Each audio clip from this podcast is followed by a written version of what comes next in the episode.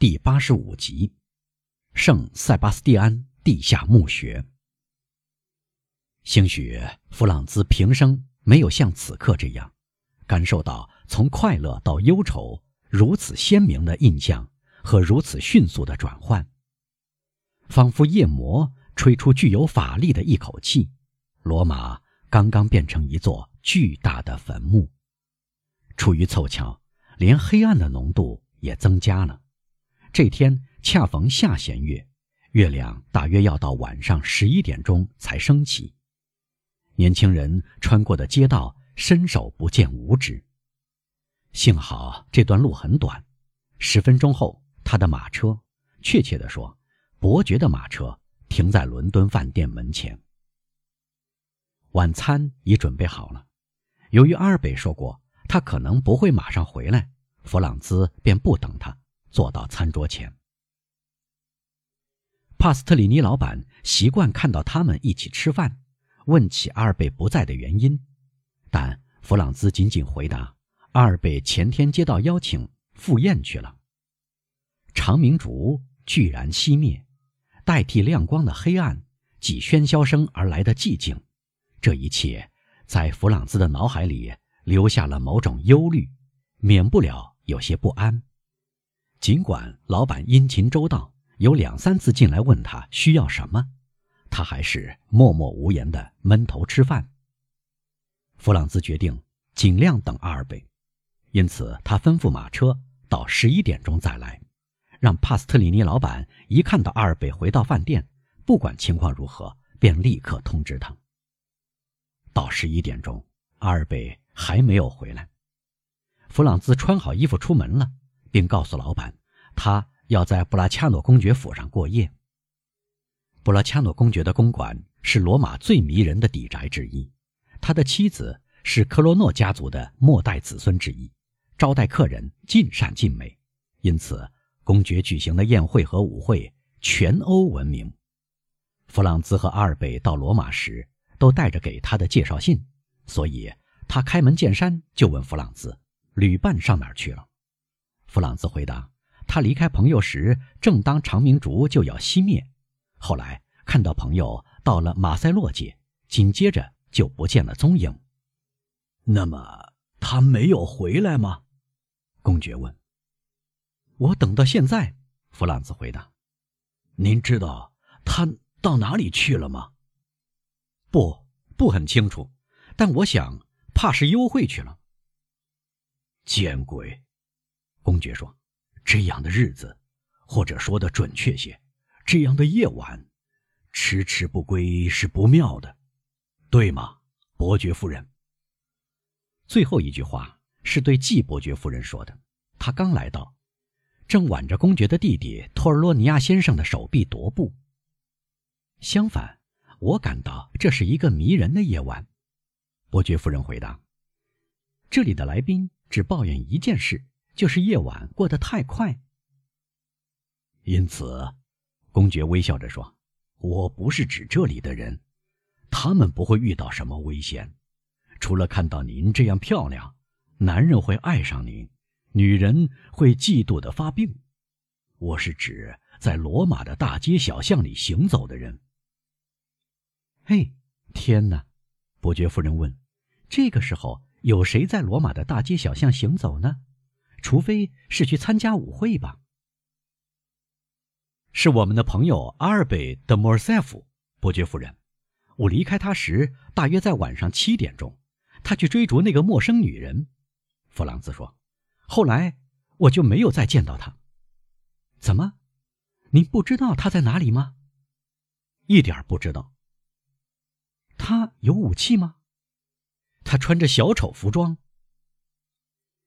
您本不该让他去的，公爵对弗朗兹说：“您比他更了解罗马的情况。”哦，是的，可这就等于想拉住今天赛马得奖的三号马。弗朗兹回答：“再说，您看他会出事儿吗？”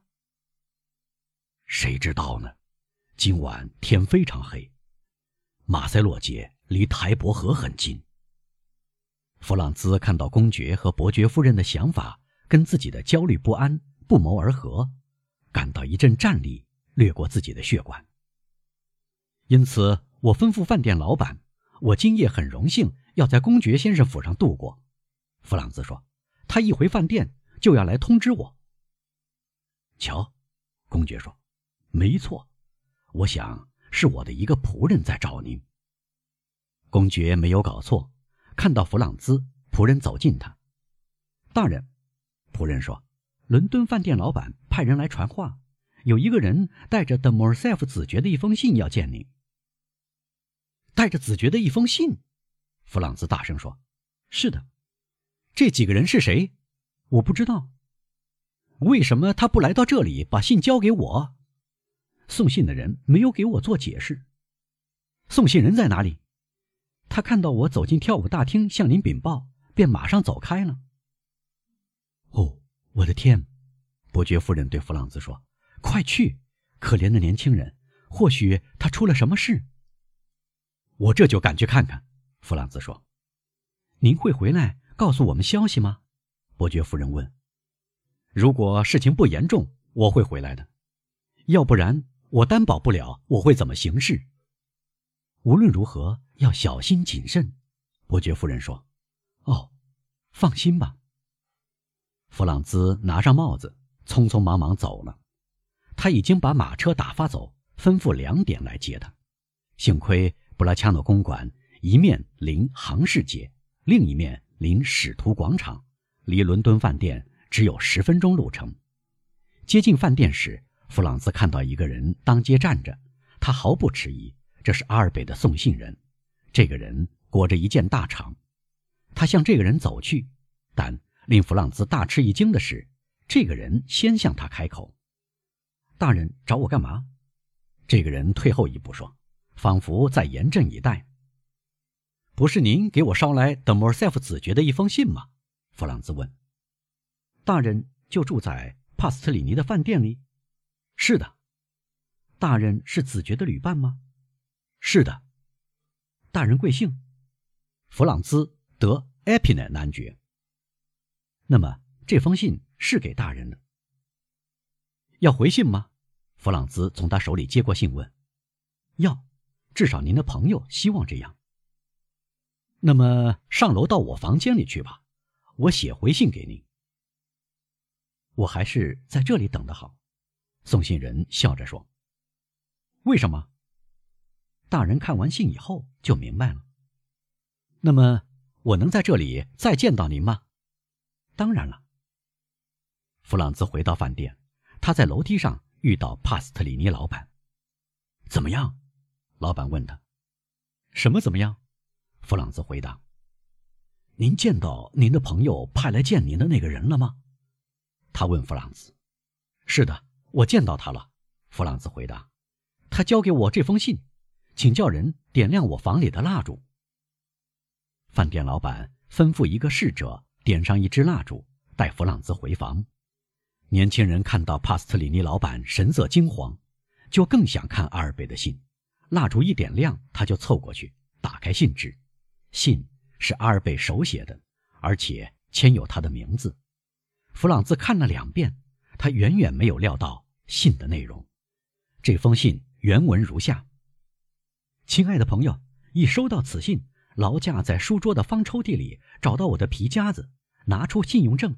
如果数目不够，请加上您的信用证。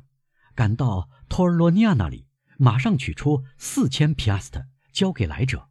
我急需这笔钱。”万物迟延，不再赘言。我信赖您，正如您将来可以信赖我那样。在，我现在相信意大利有强盗了。您的朋友阿尔贝的莫尔塞夫，在这几行字下面有陌生笔记写出的一句意大利语：如果早上六点钟四千皮阿斯特不交到我手里，阿尔贝的莫尔塞夫子爵便不再生还。路易吉·瓦姆帕。弗朗兹看到第二个签名，便恍然大悟了，明白送信人为什么不肯上楼到他的房里。对送信人来说，街道比弗朗兹的房间更加安全可靠。阿尔贝·落在那个大名鼎鼎的强盗头子手里了，而他还长久不肯相信这个强盗头子存在呢。没有时间可浪费，他疾步走向书桌，打开那个抽屉，找到皮夹子，在里面翻出信用证，总共有六千皮亚斯特，但阿尔贝已经花掉其中的三千。至于弗朗兹，他没有任何信用证，由于他住在佛罗伦萨，到罗马来只过七八天，他带了一百多卢伊，如今最多剩下五十卢伊，因此还需要七八百皮亚斯特。弗朗兹和阿尔贝两人才能凑齐这笔款子。在这种情况下，弗朗兹可以指望托尔罗尼亚先生会帮忙，这倒是真的。于是他准备赶紧回到布拉恰诺公馆。这时，他的脑子里突然掠过一个明晰的念头，他想到基督山伯爵。弗朗兹正要叫人把帕斯特里尼老板请来，这当他看到老板本人出现在门口。亲爱的帕斯特里尼先生，他急忙说：“您想伯爵在房里吗？”“在，阁下，他刚刚回来。”“他上床了吗？”“我想不至于。”“那么，请去按他的门铃，代我问一下能否接待我。”帕斯特里尼老板赶紧按吩咐去做。五分钟后，他回来了。“伯爵恭候阁下。”他说。弗朗兹穿过楼梯平台。一个仆人把他带到伯爵那里，伯爵待在一个弗朗兹没见过的小书房里，里面放了一圈转角沙发。伯爵迎上前来，嚯，什么好风在这个时候把您吹来？他说：“是要来同我共进晚餐吧？这可是意想不到，您真是太赏脸了。”不，我来是为了跟您谈一件要事。一件要事，伯爵说。用他一向的深邃目光望着弗朗兹。什么事？就我们俩吗？伯爵走到门口，再走回来。没有别人，他说。弗朗兹把阿尔贝的信递给他。您看吧，他对伯爵说。伯爵看了一遍。啊啊，他说。您看了复言吗？看了。他说：“我看得清清楚楚。”这件事您怎么看？弗朗兹问。“您有他们所索取的款子吗？”“有，但缺八百皮亚斯特。”伯爵走向书桌，打开抽屉，里面装满金币。我希望他对弗朗兹说：“除了我，你没有向别人开过口，给我这个面子吧。”